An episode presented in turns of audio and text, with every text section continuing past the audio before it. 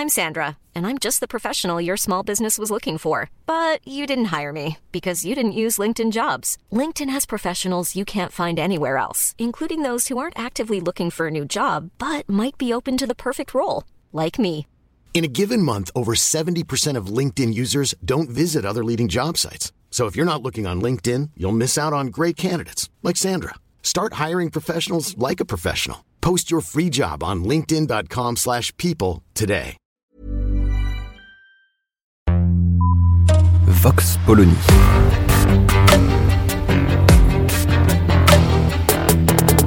L'actualité vue par la directrice du magazine Marianne, Natacha Polony.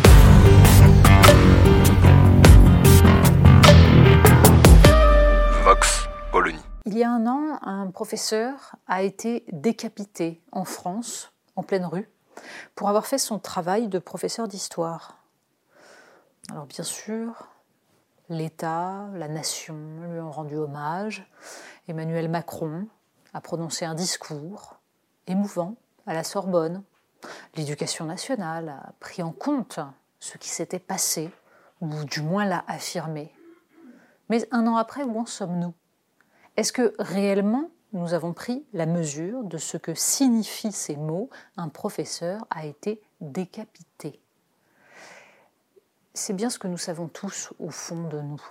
De même que nous vivons avec le fait que des dessinateurs ont été massacrés à la Kalachnikov, de même que nous vivons avec le fait que des jeunes gens ont été massacrés dans une salle de concert, nous avons intégré qu'on peut, en France, mourir décapité pour avoir exercé son métier de professeur avec un minimum d'honnêteté, de courage, de détermination et de foi en sa mission.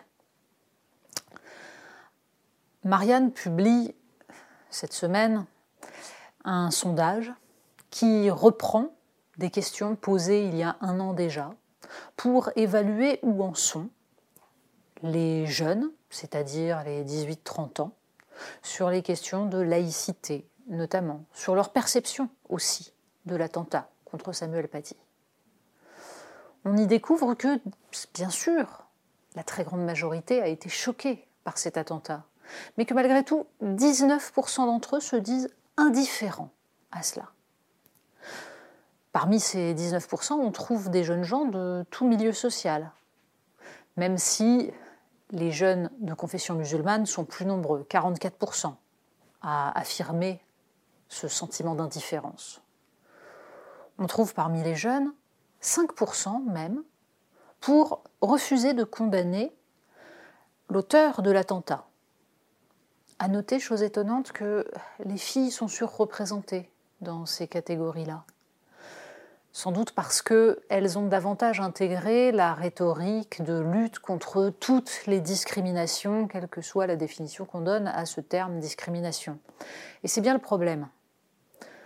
Le sondage de Marianne montre un décalage persistant, croissant même, entre les jeunes et les autres générations, sur la perception de la laïcité, sur la vision qu'ils peuvent avoir de cette fameuse notion de respect des croyances.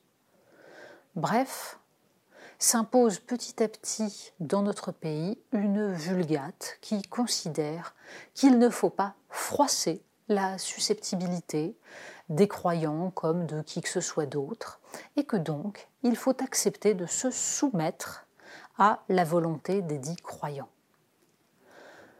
On pourrait espérer que L'éducation nationale, justement, ait pris le problème à bras-le-corps, percevant qu'il y avait là un problème de transmission, avant tout. De fait, le gouvernement a remplacé l'Observatoire de la laïcité, qui n'observait rien du tout et torpillait la laïcité, par un comité interministériel, dont on peine à voir exactement à quoi il servira.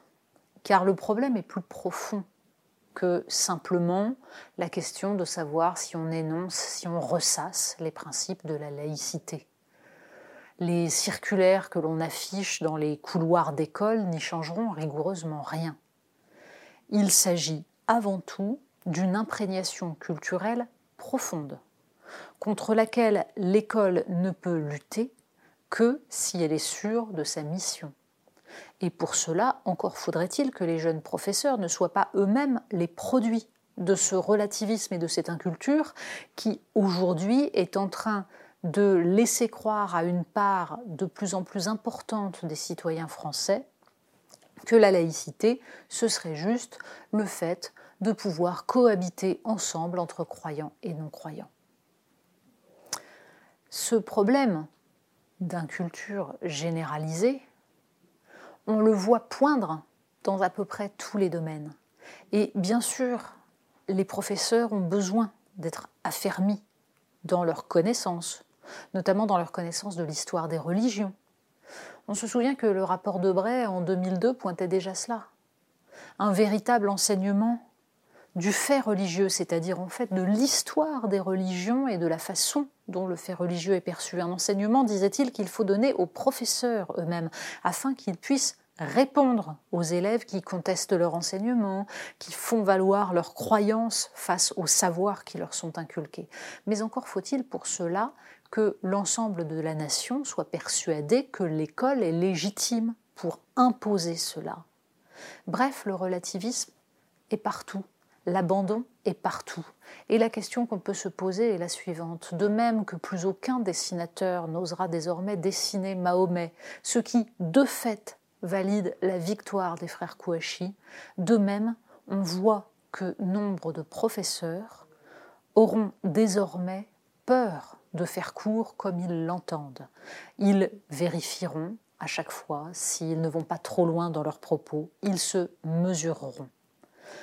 Certes, ils ne sont pas une majorité à expliquer qu'ils s'autocensurent, même si, en fait, un sondage a montré il y a un an que la moitié des professeurs s'est auto-censuré au moins une fois dans son, dans son enseignement.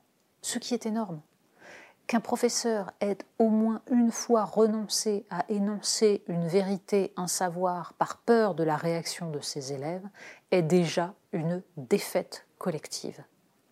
Nous en sommes aujourd'hui tous comptables, mais on voit bien que aujourd'hui, plus encore qu'il y a un an, plus encore qu'en 2015, chacun mesure ses paroles de peur d'être traité de raciste, de peur d'être accusé de d'islamophobie ou autre chose de ce genre. C'est contre tout cela qu'il faut réagir, parce que petit à petit, la peur gagne du terrain. Vox Polony. Retrouvez tous les podcasts de Marianne sur les plateformes de streaming. Et puis les analyses, articles et entretiens de la rédaction sur marianne.net. Et surtout, n'hésitez pas à noter cet épisode et à nous laisser vos commentaires.